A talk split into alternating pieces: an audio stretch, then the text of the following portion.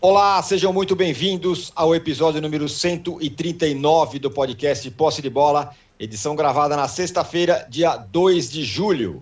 Eu sou Eduardo Tironi, já estou conectado com os meus amigos Arnaldo Ribeiro, Juca Kifuri e Mauro César Pereira. Bom, fechando a rodada do Brasileiro, o Flamengo venceu o Cuiabá fora de casa por 2 a 0, pulou para a sexta posição, mas tem dois jogos e seis pontos a menos do que o líder Bragantino, que apenas empatou com o Ceará em casa. A pergunta é: o Flamengo está jogando bem? Porque a própria torcida rubro-negra está dividida. Tem quem acha que está jogando bem e tem quem acha que está jogando nada. E o Palmeiras tem jogado bem? Na quarta-feira, o time do Abel venceu um jogo grande contra o Inter em Porto Alegre. Pela terceira vez no campeonato, a vitória chegou com um gol ali na Bacia das Almas, né? É, bem no final da partida. E vamos falar não só dessas duas vitórias, mas também sobre jogar bem no primeiro bloco. E vamos falar do Galo, que se reabilitou e goleou o Atlético Goianiense, que até outro dia era um time intransponível e ganhou bem, ganhou por 4 a 1 E quem acha que o Palmeiras e Flamengo não estão jogando bem é porque não viu, claro, Corinthians e São Paulo quarta-feira em Itaquera. É, sério, foi, foi de doer. Com esse nível de jogo, onde é que podem chegar os dois gigantes paulistas no campeonato? Vai ser assunto para o segundo bloco. Bom, a crise no Grêmio, enterrado na zona de rebaixamento, o Thiago Nunes pode sair e tal, é, e mais o empate do Santos do Diniz, serão os temas do nosso terceiro bloco. Um recado importante: você que assiste a gravação do podcast pelo YouTube, não deixe de se inscrever no canal do Wall Sport. Você que escuta o podcast na sua plataforma predileta, não deixe de seguir o Posse de Bola. Bom dia, boa tarde, boa noite. Estou aqui em ambiente hostil, mas está tudo bem. Ô, Juca, você decide. Quem é que tá jogando bem? É o Flamengo? É o Palmeiras? É o Atlético? Só não vale falar nenhum, nenhum deles. Alguém tem que estar tá jogando bem. E aí? Não, veja, veja, bem, bom dia, boa tarde, boa noite. Veja bem, é, âncora, na verdade, o Flamengo não fez um mau primeiro tempo ontem. Não fez. O primeiro Concordo tempo do Flamengo. É, o primeiro tempo do Flamengo foi de um time que fez 1 a 0 com 11 minutos e que continuou buscando fazer mais gols, continua com aquele problema de perder gols. Verdade que o Walter fez uma defesaça numa bola com o, com o Bruno Henrique. Enfim, se o Flamengo tivesse ido para o intervalo com 3 a 0, ninguém estaria reclamando, mesmo com o segundo tempo abaixo, muito abaixo que o Flamengo fez.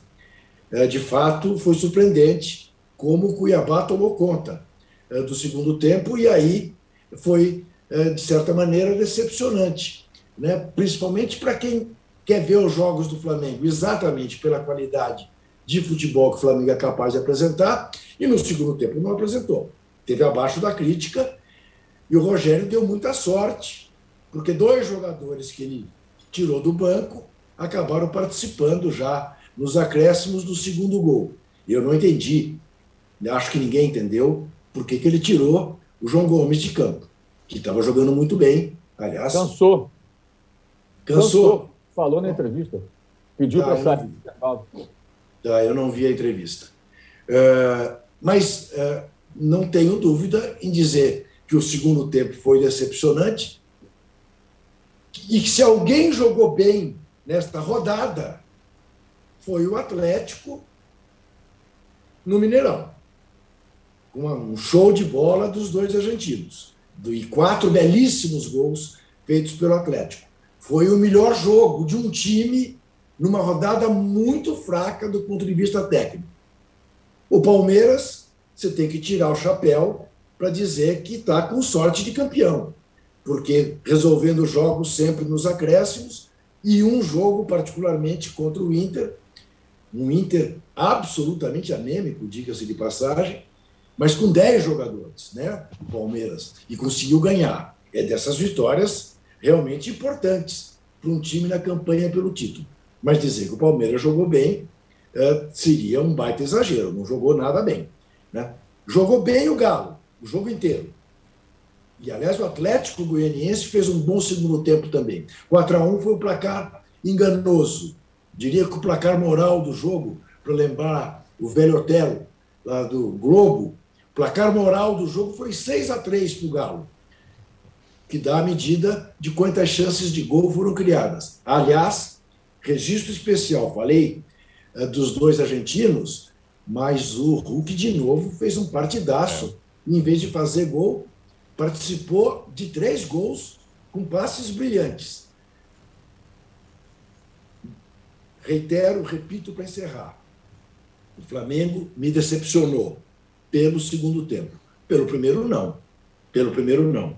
E aí, no segundo bloco, a gente vai falar do novo Corinthians e Bahia, agora Corinthians e São Paulo em Itaquera. É, vamos falar do novo Corinthians e Bahia. O Arnaldo, é o seguinte: o Palmeiras já ganhou do Internacional fora de casa, do Juventude fora de casa, que o Flamengo, embora no, naquele jogo maluco na água, não venceu. É, venceu o Bahia em casa 3 a 2 venceu o América, tá, empatou com o Corinthians. É, são três jogos que o Palmeiras vai lá e belisca os três pontos ali no final. É, tem mérito nisso tudo? É, o Palmeiras, muita gente fala, não, não tá jogando, tá dando sorte, não sei o quê. Mas vai encorpando o seu jogo e a sua pontuação principalmente, e aí vai aparecendo como um time muito forte, independentemente da, da forma como se joga e tal? É, é, antes de entrar especificamente no Palmeiras, eu acho que desses três uh, favoritos, os três times mais fortes do país que o Juca pincelou, nenhum dos três está jogando ou está inteiro para jogar tudo que pode, né? O Flamengo com os desfalques, sobretudo das convocações, o Atlético com os desfalques do Covid estava mais inteiro ontem de, diante do Atlético Goianiense, embora não tivesse lateral esquerdo, jogou o Tietchan de lateral esquerdo. E o Palmeiras também muito desfalcado pela questão das seleções também, né, das convocações. Né? Então, o que eu faço normalmente, Tirone, é não desprezar os pontos no início, nunca desprezo. E... Só o São Paulo tem desprezado os pontos no início. é, o São Paulo tem, o Grêmio tem, então. Mas eu não desprezo quem conquista pontos no início, porque as rodadas valem a mesma coisa, e eu acho que eu coloco em perspectiva o que cada time pode crescer é, dali para frente com reforços, com retornos, com possibilidades, com tabela, com. E aí, falando especificamente da projeção do Palmeiras, com essa gordura de pontos, ela é muito interessante. Porque o Palmeiras está jogando sem o seu goleiro, que é um dos poucos goleiros do país que define jogos, o Everton, está jogando sem seu principal defensor, o Gustavo Gomes, é, jogando sem o que foi seu principal jogador nos últimos cinco anos, o Dudu. Então, se você pega essa gordurazinha de pontos do Palmeiras, coloca em projeção com a volta desses três jogadores, só com a volta desses três jogadores, você prevê que o Palmeiras vai crescer. E tem mais um detalhe: é, o Palmeiras, aí por incompetência dele, em relação ao Atlético e Flamengo, ele não está na Copa do Brasil, ele foi eliminado pelo CRB. Então, nesse calendário maluco de jogos sucessivos, ele vai ter um pequeno respiro no momento mais importante, mata-mata da Libertadores, virada de turno do brasileiro, para se preparar para tentar dar uma descolada na tabela. Enquanto Galo, Flamengo vão jogar as outras duas competições né, sucessivamente. Fora que o confronto do Palmeiras na Libertadores parece ser menos complicado do que o do Flamengo e certamente menos complicado do que o Atlético vai pegar o Boca Juniors. Né? Então, eu acho que o Palmeiras, que curiosamente é, não teve forças para disputar o título brasileiro da temporada passada, o título que faltou, nesse ano, pelo discurso e pelo envolvimento, vai se preparar, vai tentar, com todas as forças, ganhar o título brasileiro, que é o título que falta para o Abel Ferreira. Que tal, tal, etc. E teve uma pequena atitude do Abel Ferreira durante o jogo contra o Internacional que eu achei simbólica.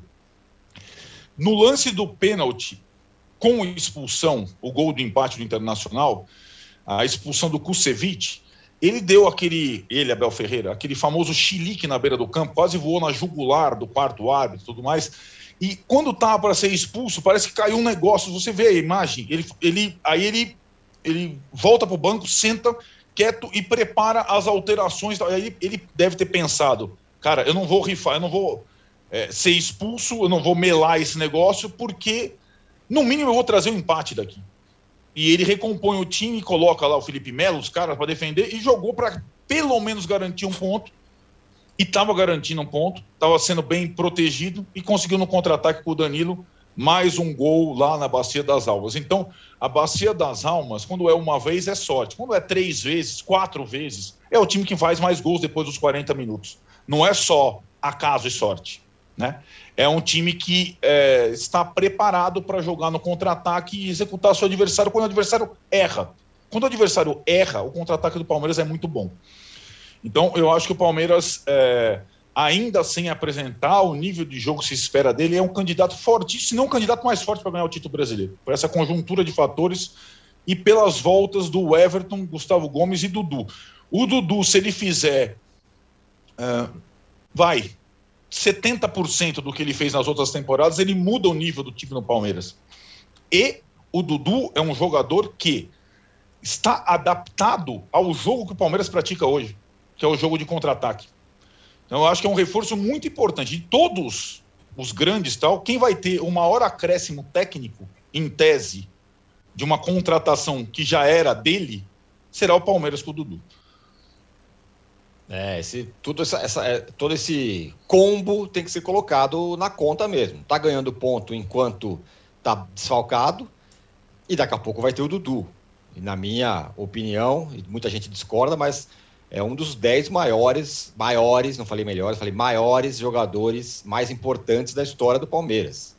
É, mas tem gente que, que, que, discorda, mas eu acho sim, acho que ele é muito importante, acho um cara muito importante para a história do Palmeiras. Agora, Mauro, seco para você. O Flamengo está jogando bem ou está jogando mal? O Flamengo não está jogando mal, o Flamengo está jogando bem, mas ontem fez um segundo tempo ruim. O primeiro tempo foi bom. Um eu achei problema, ótimo o primeiro tempo com o velho problema das conclusões. As conclusões com o Gabigol, com a Rascaeta, com titulares, com reservas, elas são um problema crônico do time que vem lá de trás. É, desde os tempos do Domi, até com o Jesus teve jogos assim.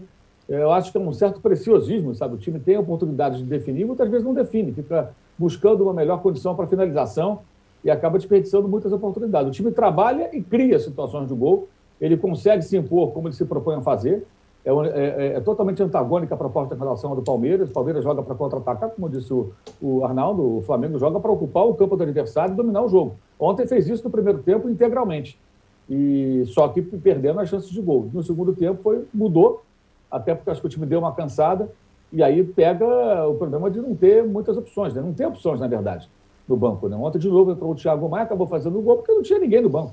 O ideal não seria o Thiago Maia entrar naquela situação, como entrou no final do jogo lá do Juventude, que não tinha ninguém no banco. E o Hugo Moura, que é um jogador fraco.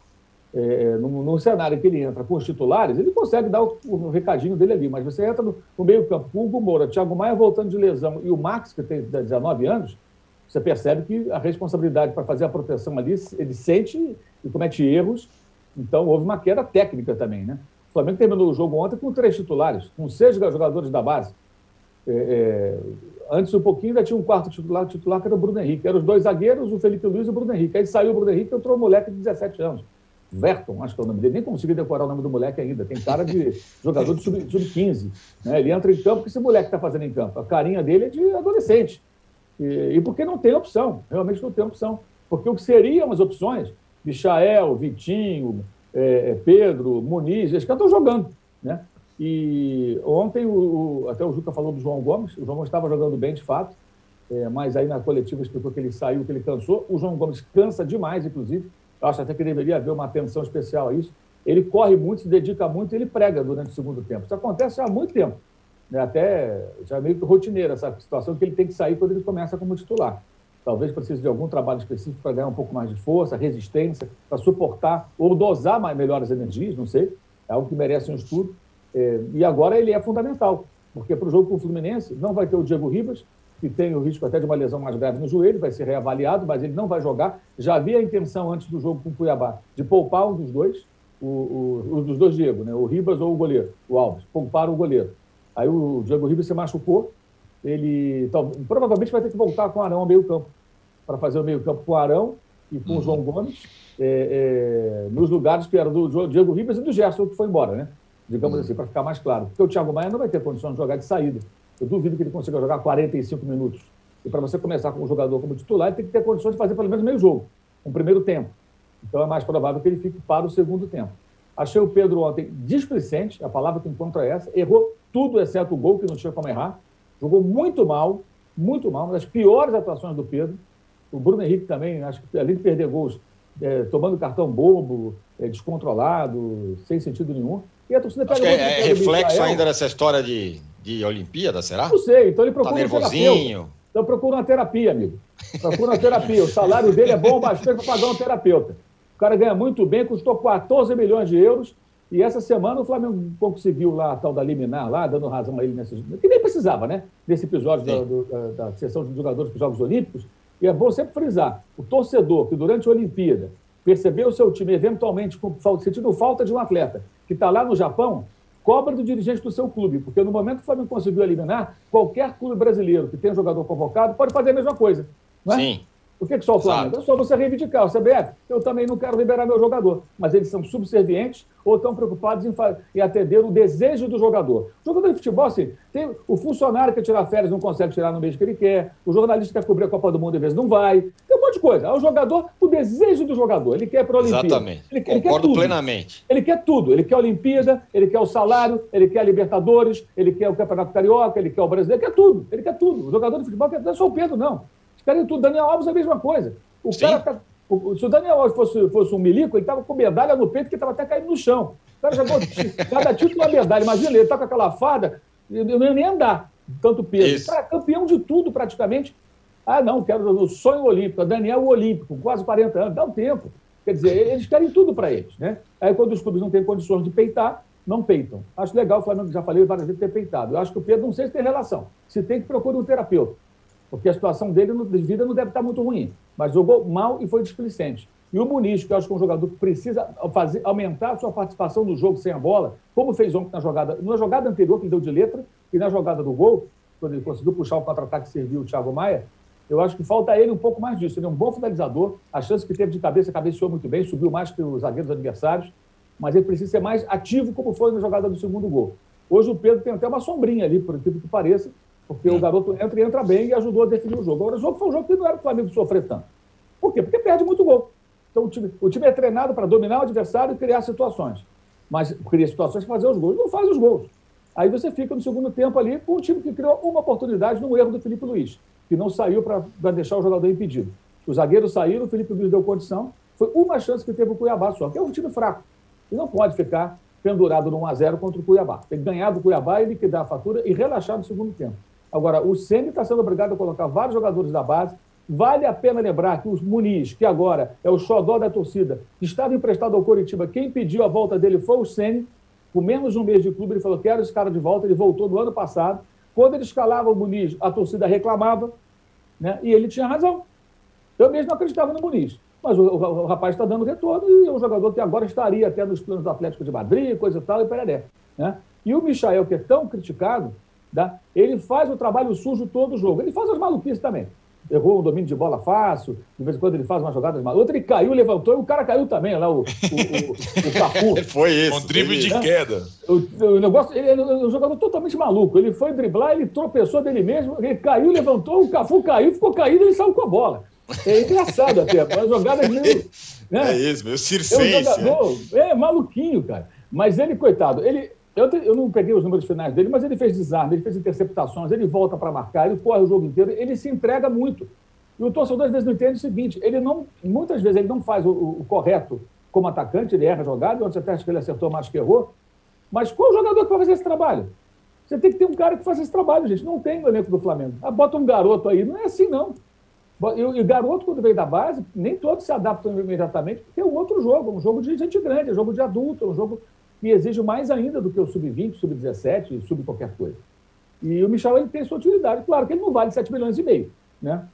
Foi um dinheiro exagerado, pago no momento pré-pandemia, com tudo cheio da grana, tinha faturado quase um bilhão, e o português falando que queria o cara. Se o português pedisse o apartamento do presidente para passar o fim de semana, a casa de praia, eu queria, eles davam para ele. Eu quero sua casa, toma, eu quero dar no seu automóvel, toma meu carro, a chave está aqui. Tudo que o português pedisse naquele momento, os cartolas iam dar. Pediu o Michael. Aí ele foi embora. Aí pediu o Cebolinha. Aí ele pediu o Léo Pereira. Aí ele foi embora e contratou o Lucas Veríssimo. Né? O português também é um brincalhão, né? É brincalhão o português, né? Muito é. bom, marcou época, mas tem umas coisas engraçadas. Deixou o Michael no Flamengo, levou o Cebolinha. Por que não levou o Michael para o Benfica? Pois é, Hã? exatamente. Agora, falar rapidamente do Palmeiras. O Palmeiras, de novo, venceu, mas eu, eu não consigo entender o Palmeiras, como não entendi o Atlético. Esse internacional, desse momento, é para ir lá e ganhar. Porque o Inter não vai ficar assim. O Aguirre vai dar uma arrumada nesse time. Então, você pega um Inter esfacelado em Porto Alegre, sem torcida nesse momento, ninguém tem torcida, é para fazer três pontos. E o Palmeiras fez 1 a 0 tinha um jogo para ele e recua demais. Aí chama o Inter, como o Atlético Mineiro chamou naquele 1 a 0 também, e fica aquele drama. Aí teve a expulsão, que eu até entendo que a recomendação é essa, mas eu concordo com o Abel Ferreira, isso é um exagero. Você dá um pênalti porque o cara deu um empurrãozinho, ainda expulsa o zagueiro. Eu acho é, é, é demais isso, eu também isso acho. interfere demais no, no futuro, da, no, na sequência da partida. Um time fica com menos um, já foi punido com pênalti, cara. O pênalti é penalidade má. Para que expulsar? Mas eu entendo que o árbitro não tem culpa. A culpa é de quem determinou que tem que ser feito dessa maneira. Mas eu entendo a reclamação do técnico. Acho que o Abel dessa vez tinha razão. Estou com ele nessa. É, de todas as reclamações de cabidas dele, dessa vez acho que ele tinha razão. Mas eu não concordo com isso. O Palmeiras tinha condição de continuar tendo o controle do jogo e, e, e não chamar o Inter para dentro do seu campo como chamou. Acho que isso precisa mudar. O Palmeiras, uma coisa é jogar no contra-ataque, a outra é você se expor dessa forma quando você tem a possibilidade de controlar a partida, de dominar seu adversário. E o Palmeiras estava dominando, mas ele se expõe, chama demais o Inter, toma o um gol de empate e consegue fazer o gol no final. E o Inter também se abriu todo, né? ofereceu várias oportunidades. Na, última, praticamente, o, o Palmeiras venceu a partida. É, o Arnaldo, bom, antes eu só queria reiterar e concordar com o Mauro, né? O, o atleta de futebol adora falar, não, eu sou profissional, mas só que na hora de cumprir com essas coisas não é, né? Aí ele quer ir para a Olimpíada, quer fazer não sei o quê e tal, né? Nessa hora, o ser profissional e, e para quem paga seu salário não vale. Nessa hora você tem o seu desejo e não sei o que lá. É muito conveniente para jogadores Aliás, aí, esse, esse tipo de coisa.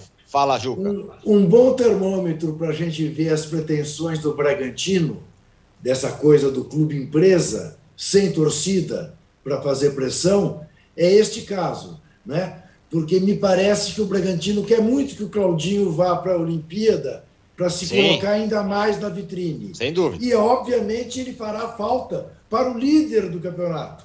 Mas não me parece que o Bragantino esteja no campeonato para ser campeão. Está mais para, eventualmente, botar seus jogadores na vitrine. E também, também fica meio, meio exemplificado pela festa feita com a convocação do, do zagueiro titular do, Léo Ortiz, que, Léo Ortiz que não, vai jogar, não vai jogar que não vai jogar.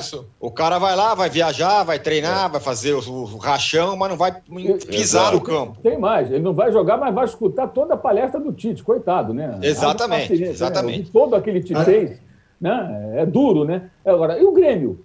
O Grêmio está numa situação desesperadora. Vai perder dois jogadores. Exatamente. O Grêmio, é inacreditável. Tem condições de ceder dois jogadores? É claro que não. E, e, nem, e nem o São Paulo, Mauro. De não, ceder o, o Daniel Alves. É o São Paulo é outro problema, né? Já falamos aqui antes. O São Sim. Paulo aliás, defende o Daniel Alves. A melhor, a, dele. a melhor contribuição, aliás, que a seleção brasileira principal poderia dar ao futebol brasileiro seria perder para o Chile hoje. E aí os jogadores voltam, né? Porque eliminatória é só em setembro, não é isso? Isso. Então, então teríamos de volta Gabigol, Everton. Aí seria só o problema olímpico, né? A Copa América em uma só. semana já. Uma semana mas já. Aí, é... Arnaldo, aí é como disse o Mauro, está na mão dos clubes. Aí os clubes não têm que reclamar, porque Sim. basta ir ao STJD e dizer que quero igual ao Flamengo meu jogador não vai. Aliás, nem precisa, porque não é data FIFA, não é obrigatório. Exatamente. Uhum. Nem é necessário. É isso. O, o, o, o Juca, fala, fala. É, é, tem muita gente torcendo também contra o Uruguai. Sim. É, claro. E como está na moda dizer assim, eu sou um patriota, eu vou dizer o seguinte: eu gosto muito do Uruguai, gosto da Celeste, mas deixa o Brasil se classificar, melhor o Uruguai parar um pouquinho para voltar para casa, os jogadores estão cansados. sim, sim, sim. Né? Quem sabe? O Você que... Seria a minha escolha. É importante que o Equador seja eliminado, hein? Eu diria. É, isso. Nossa, aí vai. Deixa é o Messi ganhar. Deixa o Messi ganhar, deixa o Messi ganhar. O, o Arnaldo, vocês percebem o Mauro tá de Argentina hoje, para quem não tá é, vendo, o Mauro tá com, a, aquela exatamente. coisa maravilhosa da África. Feliz é o corintiano que não tem esse problema. É. Não, não tem preocupação. Olha, calma aí, se Zero. Se, machucar mais um lá, capaz de convocar aí o. Sei Ele lá. vai chamar mais quatro, pô. É, Pois exato, é, Olimpíada tá, Vai chamar 22. mais quatro, é brincadeira, já arrumaram isso. Mas Ó, pode cuidado, chamar mais hein? quatro. É É, demais, não, né, não cara? dá, é né, sensacional. Ô, Arnaldo, bom, nessa rodada aí, ah, jogou bem, jogou mal, quem jogou bem, quem jogou mal, quem a gente discutiu até agora, alguém, pelo menos, foi lá e ganhou, e ganhou do time que estava incomodando, que era o Atlético Goianiense. Tô falando o Galo do, do Cuca, venceu, 4 a 1 Dos três aí, Galo, Palmeiras e, e- e- e Flamengo, foi o que melhor desempenhou na rodada? Como é, desempenhou não, qual é a palavra que o, que o, que o Tite usa? Performou na rodada? Opa! Sim, o, Ju- o Juca já falou sobre isso e sim. Foi, foi o único que jogou em casa. Eu acho que, por exemplo, o Palmeiras também fez um bom primeiro tempo contra o Inter, assim como o Flamengo fez um bom primeiro tempo contra o Cuiabá. O Atlético jogou bem o tempo todo. é, e jogou contra um adversário que, como você falou, Tironi, é, tinha ali um início de campeonato é, muito é, sólido, né? Era muito difícil fazer gol no Atlético Goianiense. Mas deu a perceber o baque que o Atlético Goianiense é, tomou quando levou o gol no final do jogo para o Bragantino, naquele jogo da segunda-feira, é, que, que custou a permanência do Atlético Goianiense ali no bloco de cima, e eu acho que agora vai ter uma, uma readequação ali, e foi frágil, é, não conseguiu marcar bem o Atlético, o Atlético fez uma ótima partida. O Juca já destacou a- a- o desempenho dos argentinos, do Zaratio e do Nacho, é, porque não só na construção, na, na execução, cada um fez dois gols bonitos, o time jogou pra cacete e fez uma das melhores exibições desse campeonato. É, sem, sem canhoto no time, porque os dois laterais esquerdos estavam machucados, o Alan, volante, que é canhoto, que joga às vezes improvisado, machucado, o Júnior Alonso, zagueiro canhoto, machucado, só tinha destro. Então o Tietchan jogou lá de lateral esquerdo, é o jogador faz tudo do Cuca, e o Atlético fez um, um baita jogo. É, e acho que assim, né? é, é, ele vinha meio é, oscilando demais em termos de atuação, em termos de. é, e assim, eu acho que a questão do Atlético também é uma, uma questão de, de comando, né? Aquele descontrole do Cuca lá é, em Fortaleza com voada, aquela vai, vai render gancho ainda, né, pro Cuca. É, não, não, não acabou ali. Tem, Tem que render render. gancho. Tem que render gancho. Né? Então o Atlético, acho que é, ainda é um time de altos e baixos, tá mais completo. É um time bom. É um time bom, um time interessante. É, foi desses três quem mais se reforçou né, em relação a, a Flamengo e Palmeiras. E acho só para dar o- um plano do Flamengo rapidinho, é, essa situação que o Mauro descreveu da lesão do Diego, da venda do Gerson, ela, ela me, me faz é, prever que o Flamengo, é, mesmo com aquela sinalização, sai o Gerson, o Thiago Maia já ganha a camisa 8, ó, vamos tentar. Porque o Flamengo, salvo essa mexida do Ceni de Arão zagueiro, volante Diego, tem procurado ao longo desses últimos anos meio que replicar o time encantador do Jorge Jesus nas posições, né? Ah, sai o Pablo Mari, vamos buscar dois zagueiros ali para tal. Sai o Rafinha, vamos buscar o Isla tal. Sai o... Fla- não, não dá, não vai dar. O Gerson é um jogador de característica muito específica. O João Gomes é bom jogador, o Thiago Maia é bom jogador. Mas são diferentes. O Thiago Maia é canhoto também, mas ele é mais vertical que o Gerson. O Gerson é mais horizontal. O Flamengo vai mudar o jeito de jogar, é, é, necessariamente. Não, não o conceito, mas o tipo de jogo, porque são jogadores diferentes. Então, se essa entrada, se a lesão do Diego, vamos até bater na madeira aqui, é, não for tão simples, é possível que o Flamengo vai jogar com defesa e justiça, como o Mauro falou, com o volante mais volante, o Arão, de volta, com outro mais é, ao lado dele, é, dividindo a função defensiva, com um zagueiro mais zagueiro mesmo ao lado do Rodrigo Caio, e com os atacantes não precisando fazer tanto trabalho sujo que o Michael faz. Um time mais trivial. Talvez seja. E o Flamengo trivial com a Rascaeta, Everton Ribeiro, Gabigol, tá ótimo, entendeu? É, não, não, também não precisa fazer. E, e eu acho que vai ser um, um Flamengo diferente é, no começo é, desse mês, já nesse Fla-Flu, e a partir do mata-mata contra o Defensa e Justiça por conta das ausências. Quando você perde um zagueiro, um lateral, você tenta até, é, sem mexer na estrutura do time. Quando você perde um jogador como o Gerson, que é o jogador que dita o ritmo, jogador meio único, vai ter necessariamente consequência no teu tipo de jogo. E acho que vai mudar. Muito bem. Olha, fechamos aqui o primeiro bloco do episódio 139 do podcast Posse de Bola. O Juca tá ali com frio e não quer tirar a mão do bolso, mas ele poderia nos pedir likes também, né? Não seria problema nenhum. Eu que tô aqui, a galera tá falando que eu tô numa sauna, não exatamente, eu tô numa cabana, na verdade. na verdade. Aliás, e eu tô aliás, azul, eu não sei porquê, eu tô meio azulado. Âncora, Talvez de frio. Um dos nossos internautas, que nos prestigia e agradeço, pergunta se eu tenho um ratão de bronze na minha estante. Não é uma chuteira. Companheiro, você, você, É uma chuteira. você- Isso aqui é uma chuteira belga. belga. É, Comprei- rapaz, ratão. Comprei, é, comprei na Bélgica. É Paguei isso. muito mais caro do que ela vale, porque o cara não queria vender por nada, porque era de um ex-jogador. Relíquia, relíquia. Relíquia, olha lá, Isso, pô.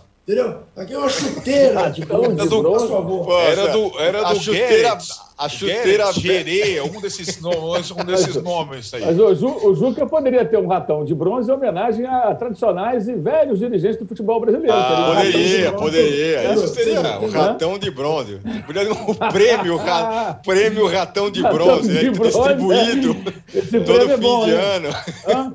A briga Todo vai fim ser de boa. hein? ano. Nossa Vai ter- senhora, E tem ex-dirigente que já saiu de atividade que vai pedir um retroativo. Não, o meu tempo Pô, não tinha, eu é, quero. né, meu. também. Vai, vai pedir um ratão de ouro. Eu vou pro STJD pedir o meu ratão de bronze. Bom, fechamos aqui o primeiro bloco e o Juca revelou que a chuteira belga dele não é um ratão de bronze.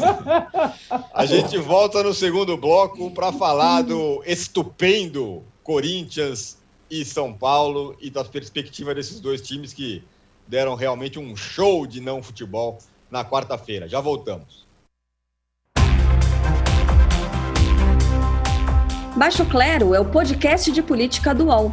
Toda semana eu, Carla Bigato, converso com os comentaristas Maria Carolina Trevisan e Diogo Schelp sobre temas que dominam a pauta política brasileira.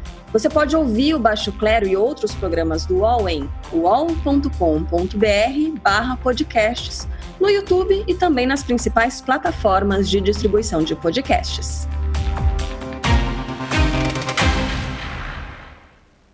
Estamos de volta para o segundo bloco do episódio 139 do podcast Posse de Bola. Estou meio azul, mas é um problema da luz aqui. Vocês relevem, por favor. É... Ô, Juca, olha essa pergunta capciosa que eu vou fazer para você. Dá para dizer que o trabalho do Silvinho evoluiu mais do que o do Crespo, ultimamente? Bom, o Crespo está com Covid, né? Está fazendo. Não, de modo geral. Sim, o trabalho do Crespo evoluiu do Paulistinha para cá, né? E o do Silvinho, eu te diria que não tem como evoluir mais do que quando ele chegou, né? Então, eles deu uma arrumada na defesa do Corinthians, mas é, o que nós vimos na quarta-feira em Itaquera foi o não espetáculo. Foram 22 profissionais que foram a campo para sabotar o futebol. Eles são sabota- charlatães. Eles não se dão conta de que as pessoas querem ver um jogo de futebol e não viram. As pessoas viram o Corinthians mandar uma bola na trave no primeiro tempo e o Matheus Vital pegar o rebote por uma boa defesa do Thiago Volpe e viram mais para o fim do jogo o Nestor dar um chute de fora da área, o Cássio dar um rebote e o Vitor Bueno perdeu o gol. Porque estava de frente, diferentemente do Thiago, do, do, do, do Matheus Vital, o, o, o, o Vitor perdeu o gol. Foi, foram as duas emoções do jogo. As duas emoções do jogo. É muito pouco. Ou seja, se alguém tivesse pagado ingresso para ver aquele jogo, tinha que vaiar a partir do 15 minuto do jogo. Mas não se esqueça, quem viu o jogo, ou boa parte dos que viram o jogo, viram o jogo no pay-per-view. E é realmente abaixo da crítica. Você pagar para ver aquilo que eles mostraram. Dois times covardes que claramente fizeram o acordo tácito. Ó, o 0 a 0 não agrava a crise de ninguém. São Paulo continuará sem vitória, continuará sem ganhar Itaquera, o Corinthians ganhará apenas um pontinho dentro da sua casa, mas não causa crises maiores. Eu apenas acho o seguinte, e vocês poderão dizer que eu estou com uma visão muito pessimista em relação ao Corinthians. Apesar da situação do Corinthians no momento ser incomparavelmente melhor que a do São Paulo, o Corinthians corre mais riscos de lutar para não cair do que o São Paulo.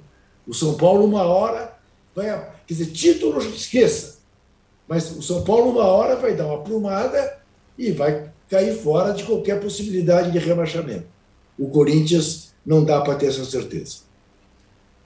É, o Arnaldo, você acha mesmo que vai, ah, vai chegar uma hora que vai ganhar, essa vitória vai aparecer? Você, você passou quase um turno já e o São Paulo não ganhou. Vai chegar essa hora que, ah, não, agora vai aprumar, agora vai resolver. Parece que é sempre o jogo seguinte, não? Agora jogando em casa, agora contra o Cuiabá, agora contra o Chapecoense. Até agora nada. O time não consegue ganhar de ninguém e detalhe, não consegue fazer gol. O São Paulo yeah. tem, é, é, tem, é, é um dos times que menos chuta no gol no Campeonato Brasileiro, entre todos os 20.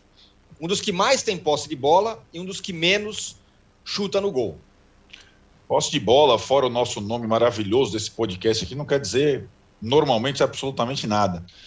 E é o caso, né? É, eu acho que até vai chegar uma hora e vai ganhar um jogo, né? São oito partidas já. Mas eh, desde que não ganhou do Cuiabá, é aquilo lá. É, a sequência era o Ceará fora, o Corinthians fora, num lugar onde nunca ganhou, e agora, na volta para casa, é o Bragantino líder do campeonato. Né? Vamos ver se a vitória vem. É, na verdade, acho que o São Paulo surpreendeu na quarta-feira pela covardia, pela escalação, é, desde a escalação, escalação cautelosa, covarde, é, e que minou praticamente as chances do time na, na, na partida, é, fazendo um jogo. O jogo foi um jogo covarde, né? É, e acho assim: o Corinthians, mesmo em sua casa, eu fico me pegando aqui, porque eu acho que muitas das questões que a gente tem visto no futebol seriam diferentes com o público no estádio, né? É, mesmo que o torcedor do Corinthians tenha a compreensão do time jogar pelo resultado, historicamente, na, no, no passado recente, com o Tite, com o Mano, com Carilli, sobretudo, acho difícil o Corinthians, como torcedor, na sua casa, é, ter uma, uma postura tão cautelosa como vem tendo com o Silvinho. O Silvinho entrou também, tomou duas bordoadas em casa para o Atlético Goianiense e de fato mudou, né? Ele, o time é completamente, o time não corre risco o, o, o tempo inteiro. É, eu vou falar uma coisa aqui que talvez é, seja editado de uma forma que me, me cause um dissabor durante o final de semana inteiro, mas é verdade. É minha... O Corinthians é o grande que não tem vergonha de jogar com o pequeno. Isso historicamente falando. E não é nenhum demérito. Opa. Eu acho que, dependendo da circunstância, você tem que sim jogar de acordo com a sua capacidade. E a capacidade do Corinthians agora é esse time aí. É, se você anula o Mosquito no contra-ataque, e aí, com todo respeito ao Gustavo Mosquito, ele é um jogador ainda numa primeira temporada como titular, é muito pouco. O Corinthians não tem outro, outro, outra alternativa. E não arrisca para outra alternativa. Né? Pelo contrário, as substituições do, Sil, do Silvio no segundo tempo foram para reforçar o sistema defensivo do Corinthians. O São Paulo, no segundo tempo, arriscou um pouquinho mais, assim, discretamente. Tá? Mas foi um jogo completamente, foi um jogo covarde. Dois times covardes. Né? E, e sobre a projeção dos dois no brasileiro, eu entendo o, o Juca, eu acho que ele tem razão. Mas eu acho que o Corinthians com essa postura cautelosa, pragmática, ele não vai, na minha opinião, se aproximar da zona de rebaixamento. Ele vai fazer o campeonato que foi proposto a ele, ficar no meio da tabela. Ele não tem outro campeonato, não tem a Copa do Brasil, não tem a Copa Sul-Americana, não tem a Copa Libertadores. Ele vai ter tempo de se preparar para cada partida. Eu acho que o Corinthians não vai é, sofrer risco de rebaixamento real. É, menos do que na temporada passada, hein? Quando chegou até a sonhar com Libertadores, sabe? Porque o Corinthians no ano passado, ah, não, mas dá ali, dá ali. Esse ano ele sabe que não dá, que o lugar é ali, e se tiver G8 no brasileiro tal, talvez até dê para buscar a Libertadores, porque dependendo do número de vagas, qualquer um pode. O São Paulo, eu não sei, o São Paulo eu tô com o Juca, não vai disputar em cima o campeonato. Tem a questão das Copas aí pela frente é, contra o Racing, contra o Vasco, são dois confrontos grandes. E acho que no brasileiro a missão é conseguir a primeira vitória e sair daí, que não vai ser na primeira vitória, não. Mesmo se ganhar do Bragantino no domingo, tirando jogo dificílimo, é, não, não, quer dizer que saia da zona de rebaixamento. né? Dificílimo, não, dificílimo, dificílimo mesmo, Arnaldo. É. Eu diria, aliás, mais, que o Bragantino é favorito. É, pois é, então, né? Então, assim, eu acho que se o Bragantino não subir nas tamancas, às vezes o Bragantino sobe nas tamancas, o Bragantino tem mais condição de ganhar que o São Paulo. É. E acho que o São Paulo. Talvez e aí, subido assim, nessa rodada, né? Que empatou. Pois é, exatamente, empatou com o Ceará, até porque. E tem uma questão, o Bragantino, depois a gente discorre mais. Tem uma questão que quando o Claudinho joga, o time fica mais faceiro. Ele é, é. mais criativo, mas ao mesmo tempo ele é mais menos, displicente. O time ele inteiro. é menos competitivo. É, é. menos competitivo. Né? É. é Agora, você vê como, como é o futebol, né, Arnaldo? Porque o Pedrinho perdeu um gol na pequena área ontem aos 50 minutos. É verdade, é verdade. É Assim, era para ter conquistado os três pontos, né? Isso. O Bragantino. Não foi por um fio. Assim como era para ter conquistado os três pontos contra o Fluminense. O Sim. Bragantino, o Bragantino tá jogando mais que qualquer um aí que a gente falou ali. Sim. Tá mais Sim. inteiro, mas tá jogando mais que qualquer um. Então, acho que domingo o Juca já. O palpite dele é Braga. O meu é empate de novo, que não acontece nada pro São Paulo com um empate no Morumbi. se empatar mais uma, pelo é. amor de Deus. Ô, Mauro, a gente falou no primeiro bloco aqui, falamos do Flamengo, do Palmeiras e tal. E, é, e a gente falou que se tem uma coisa que o Flamengo é, do Sene raramente tem, é covardia. Se tem uma coisa que o Flamengo do, faz é tentar é. ganhar os jogos. Que é diferentemente, que é diferente do que Corinthians e São Paulo mostraram. Jogando assim, sinceramente, esses, esses times vão fazer o quê no campeonato? O que eu achei o pior, assim, primeiro foi previsível. Você perguntou aqui no começo da semana, o que esperar desse jogo? Fazer um jogo ruim 0 a 0 É óbvio que ia acontecer isso. né? Uma coisa evidente. Mas eu acho que é, ficou pior para o São Paulo. Porque o Corinthians, como já foi falado, é, é, o, é o, Corinthians é isso aí, cara. Ele vai jogar para ficar ali no meio da tabela, não correr riscos, defender uma, uma invencibilidade no seu estádio contra um rival importante, dos seus maiores rivais. Tá bom, beleza, 0 a 0 aqui, vamos que vamos. Agora, o São Paulo, ele precisa de. Ele tem que dar satisfação para a sua torcida e dar um sinal de reação. Vencer o Corinthians em Itaquera pela primeira vez seria um sinal de reação. E o São Paulo não estava também a fim de ganhar o jogo. Né? Uhum. Então, é, é, eu acho que o São Paulo tinha mais a obrigação de buscar, buscar mais o resultado. Porque se vence o Corinthians pela primeira vez lá na Neoquímica Arena, só não, ganhou, quebrou um tabu, agora é hora da virada, sabe? Dá uma animação, né? É, dá, dá, é um sinal de vida. É, e não, empatou ali melancolicamente 0 a 0 e tá, tá, bom, beleza, não perdemos. O São Paulo não está mais em condições de, de, de, ficar no não perdemos, ele tem que começar a ganhar. Tá Aliás, o Mauro acertou o resultado de antemão, ele já sabia que ia dar 0 a 0 O Mauro é, tinha falado. Exato. Assim, é, é, é, aí eu acho que entra, embora não esteja trabalhando na beira do campo, é claro que o Crespo está participando de toda a preparação. É bom sempre lembrar que o técnico, quando está com Covid, se ele está em casa, sintomático, com leves sintomas, ele participa, ele trabalha, gente. A não ser que o cara fique numa situação muito grave. Então, o cara não fica em casa vendo série, lendo gibi. Não, o cara, o cara trabalha.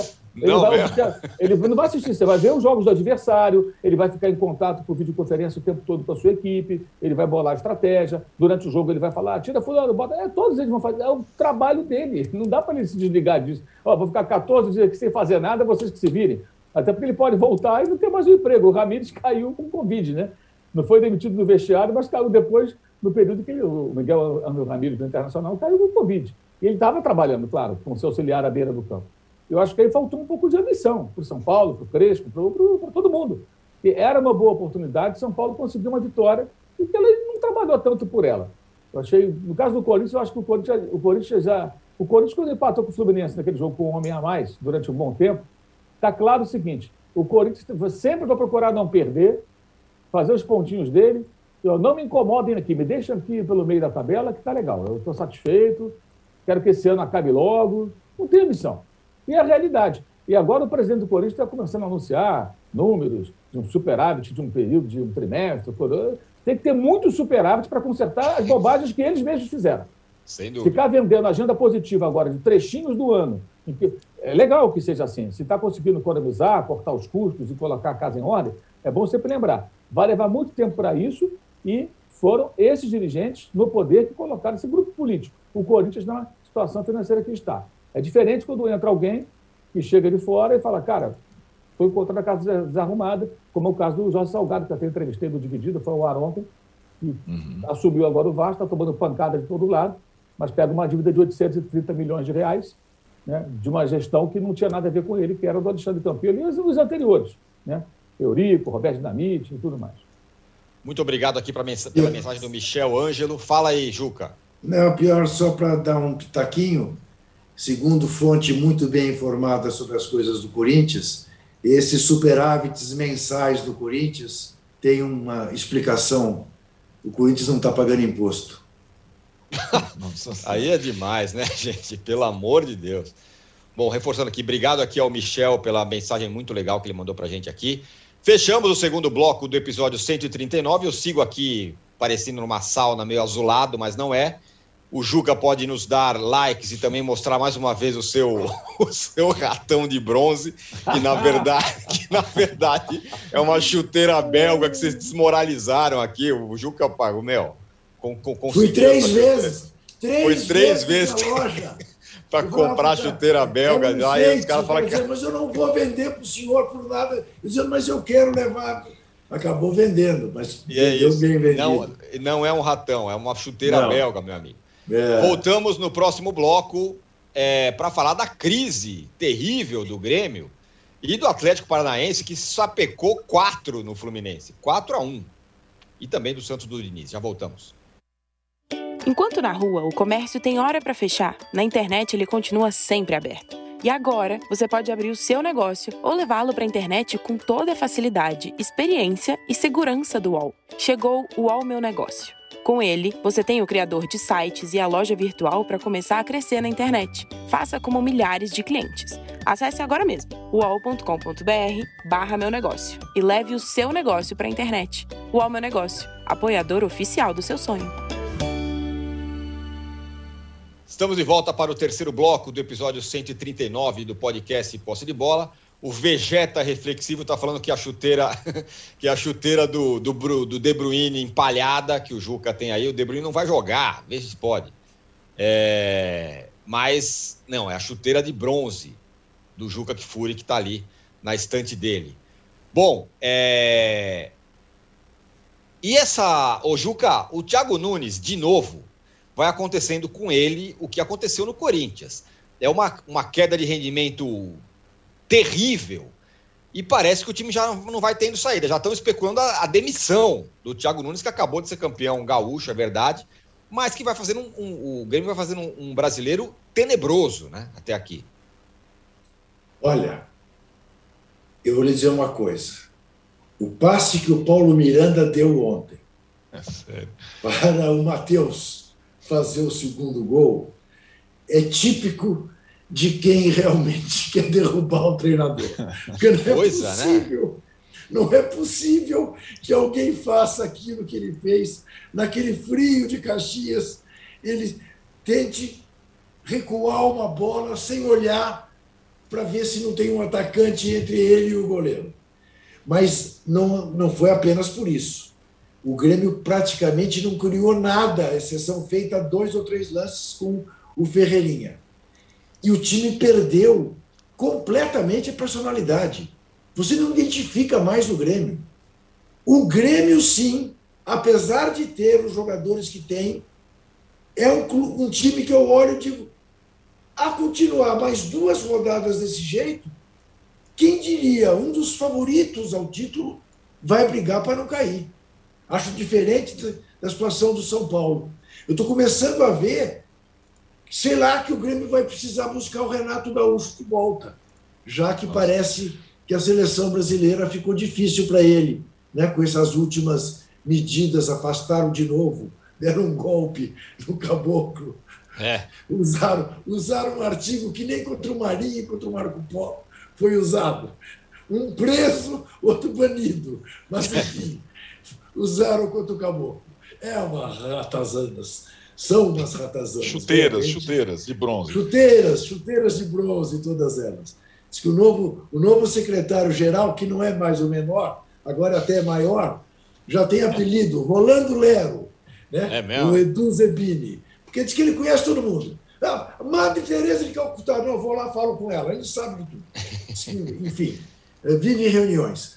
Mas a situação do Grêmio é dramática e a do Thiago Nunes, o Thiago Nunes já entrou naquele estágio que o nosso companheiríssimo, querido José Trajano, que aliás escreveu um livro que é adorável, Aqueles Olhos Verdes, recomendo, é uma delícia de livro, Perguntará Zé Trajano qual é a hora de demitir um treinador.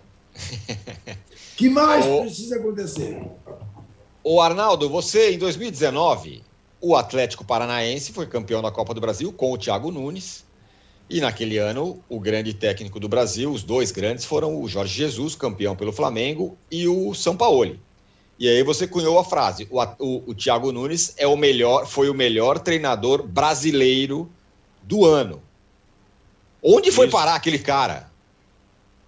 Pois é, bem lembrado, né? Não foi só a Copa do Brasil, tinha vencido a Sul-Americana também. Isso, também, também, exatamente. Numa temporada que é, os gringos dominaram, como você falou, e os brasileiros tiveram muita dificuldade. Foi uma das piores temporadas do Renato, que depois foi pior também do que a anterior, né? O Rogério Ceni foi a temporada a questão Cruzeiro, né, etc e tal, é, volta ao Fortaleza. Então, e o Thiago Nunes é, parecia um técnico muito promissor, mas aí eu acho que tem muitas semelhanças na, na chegada dele ao Corinthians e na chegada dele ao Grêmio. Primeiro, é, ele chegou nos dois clubes que estavam eram feudos, né? É, feudos acostumados há muito tempo às mesmas pessoas, aos mesmos trabalhos, às mesmas situações. No Corinthians, ah, vai mudar o tipo de jogo do Corinthians. E ali a primeira atitude, combinado com a diretoria, ou a diretoria assumindo, foi afastar e dispensar alguns jogadores do feudo, né? O Ralph, o Jadson, etc e tal. Então ele já chegou ali e agora no Grêmio mais ainda, são cinco anos e tanto do Renato, etc e tal, é, e com jogadores é, muito fortes ali de vestiário, né? É, Maicon, Kahneman, Jeromel, Diego Souza. E o Thiago Nunes no Corinthians e no Grêmio, não é só a questão de é, mudar o tipo de jogo do time ou renovar o time, é mexer com essa, com essa turma toda graúda. E são jogadores, pelo histórico, mais graúdos do que ele, no Corinthians e no Grêmio. E acho que aí tem sido a dificuldade. Onde está aquele cara, Tironi? Ele não, ele não consegue se impor nessa estrutura. É, nem no Corinthians, nem no Grêmio, que tem uma repercussão muito maior que o Atlético. O Atlético é um clube peculiar. O Atlético está, aliás, pontos perdidos, é o líder do brasileiro, hein? O, o, é, é mais... Fala, acrescente só uma coisa no seu comentário. Em que medida é fruto ou foi fruto exatamente dessa estrutura do Atlético? Que cada um que chega é, lá se dá bem. Isso. Assim, já, já é, o, é, o, único lugar onde o Altuori se dá bem. Também é isso também, né? Porque o Altuori passa em todo lugar, então no Atlético ele se dá bem. É, é verdade, Juca. E tem uma questão assim, sobretudo para treinadores mais inexperientes. Eles são blindados. Os caras não dão entrevista todo dia. Aliás, tem jogo do Atlético que não passa. Fluminense e Atlético Paranaense não passou. É um outro tipo de pressão, né? É, é uma coisa, e, e acho que é uma coisa para se prestar atenção em relação a jogadores, tem lá o Pablo no São Paulo, o Rony no Palmeiras demorou um tempão, é, né? São, e treinadores, personagens que passam pelo Atlético Paranaense. Lá o Thiago Heleno é o Marechal. O Thiago Heleno jogou no Cruzeiro, no Corinthians, no Palmeiras, tá, os caras queriam cortar a cabeça dele. No Atlético Paranaense ele é o rei ali do, do pedaço.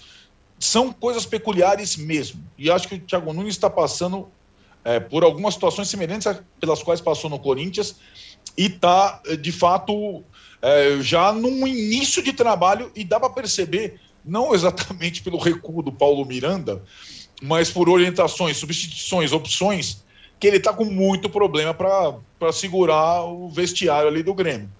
E eles adoram falar lá, né, vestiário é uma palavra quase cunhada em Porto Alegre. Eles começaram com esse negócio, vestiário, vestiário, com uma conta do vestiário. No Inter e no Grêmio tem muito isso. E, e acho que com esse, é, exatamente. Casa Mata. É, Casa Mata. Goleira, que é o. E Casa Mata. É, com esse ultimato, eu acho que eu nunca vi um ultimato desse, ou ganha ou tá fora. vai pegar o Atlético Goianiense é, do Barroca todo mexido. Foi para Belo Horizonte, tomou um sacode, tá indo direto para Porto Alegre lá e, de fato, se não ganhar do Atlético Goianiense, vai cair, já tá avisado, já tá, né? Eu acho que até. E aí, digamos que vença. Aí qual, qual vai ser o próximo prazo, né, Juca? Ah, se não venceu, sei lá Isso. o que, tá fora. E, e, o Thiago Nunes tem mais uma peculiaridade. Ele foi campeão gaúcho, ele venceu o Grenal. Ele, ele, então, Isso. assim, nem. Ajudou, o... ajudou a derrubar um pouquinho lá o, o Miguel Angel Ramírez. É, exatamente. Nem o Grenal está sendo suficiente para manter o prestígio Sim. do homem. O, o Mauro, a, a, uma galera aqui lembrou também de outros jogadores que passaram pelo Atlético Paranaense e depois saíram e não funcionaram. Léo Pereira, Cirino, vários é. jogadores que, que, que, passaram por lá. E aí tem, tem vários mesmo. E esse, esse ponto que o Arnaldo falou é interessante, que também pode ajudar a explicar essa campanha do Atlético Paranaense. É um time, um clube muito diferente de todos os outros. Em pressão, em blindagem, em várias coisas. E, e vale destacar a estrutura excelente que tem o Atlético, o Atlético Paranaense, que deu uma sova no Fluminense em Volta é. Redonda. É, o Fluminense fez um segundo tempo desastroso, né? Primeiro tempo, o Fluminense fez 1x0, teve chance até de fazer mais gols, não fez tomou um empate, teve um gol anulado pelo VAR, o Atlético quase vira no primeiro tempo, e no segundo tempo foi um desastre. E acabou tomando quatro gols. O Fluminense fica numa situação muito delicada para os jogos de domingo, né? Que é contra é. o Flamengo em Itaquera, porque já perdeu a final do Carioca do Flamengo. Aí chega no pior momento do Campeonato Brasileiro, vindo de uma goleada em casa, para enfrentar o Flamengo. Se perder de novo, vai começar a ter turbulências no pior momento, porque se aproxima aí a Libertadores e o Fluminense tem um adversário que não é dos mais difíceis em relação a outros, né? Adversários de outras equipes eh, eh, que estão na competição, o Cerro Portenho. Mas foi uma, uma, uma, grande exibição do Atlético. O Atlético está com uma média de aproveitamento dos, das finalizações absurda. A cada, a menos, ele precisa de menos de cinco finalizações para marcar. Eh, foram cinco chutes no alvo e quatro gols nesse jogo. É impressionante. Está dando tudo certo também quando o Atlético cria e chega para finalizar invariavelmente é, com uma média muito alta e aproveitando muito bem isso. É, eu acho, assim, quando o time tem uma média de acertos de finalizações muito elevada, eu acho que é sempre bom ficar atento a isso. O Vasco teve isso no ano passado. Não é que o Atlético vai cair que nem o Vasco, mas é muito difícil manter. Tem um padrão, uma qualidade, uma superioridade sobre os demais que ela não existe. Então, acho que o Atlético está aproveitando bem o momento em pontos perdidos, né, que eles têm que ficar fazendo essa conta para poder entender o campeonato. É o time que até, entre aspas, lidera o campeonato. Né? Ele tem menos pontos perdidos do que o, Red Bull Bragantino. Mas, assim, é um time do clube que tem suas peculiaridades, realmente. Né? Agora, você tem que... Por exemplo, quando foi para lá o, o, o, Deixa eu me lembrar quem foi o técnico. O Diniz, não? O Eduardo Batista. Quando ah, o Eduardo lá, Batista. É. Uma coisa que não deu certo é que o Atlético entende que ele tem lá é, a sua forma de jogar, uma proposta de jogo definida pelo clube. E certo. o Eduardo Batista quis fazer diferente. Foi embora. Foi embora. E o Thiago já estava lá dentro, já dentro dessas ideias, que não é o Petralha que diz que tem que ser assim. O Petralha assina embaixo o que o núcleo lá de, de, de digamos, departamento de futebol, né, que tem toda uma Isso. parte científica e tal, com estatísticas, com uma, série de estudos, com intercâmbio com clubes internacionais. Eles têm um trabalho muito sério lá. É, estive lá em 2017 conhecendo e é de fato um negócio bem bacana. E, então, eles definem, nós vamos jogar assim, nossa proposta de jogo é essa. Aí chega um técnico, não, vamos jogar de outra maneira, não, não vai jogar, então você está fora. E vai embora. O Eduardo Batista foi assim. Ele não ficou depois que ele tentou mudar, passando por cima de uma. E o Thiago já encontrou, já vinha crescendo ali como técnico, né?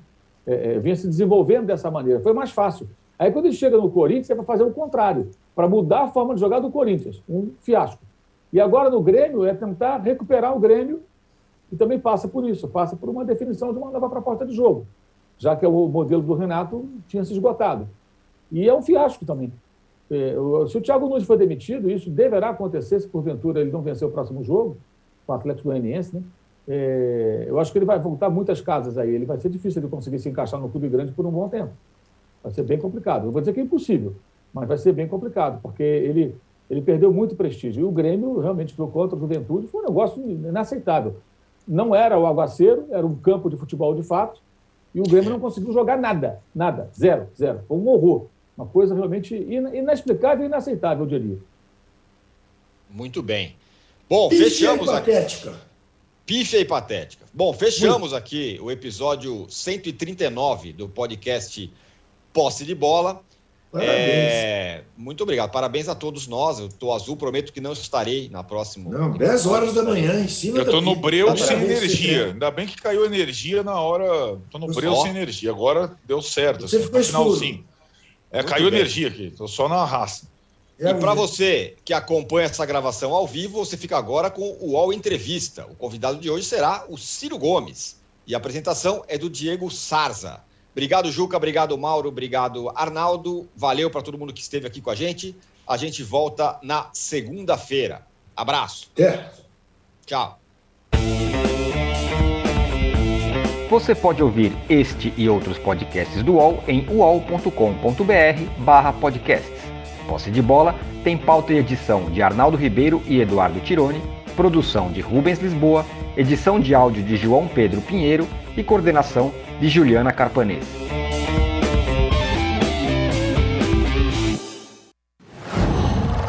Qual?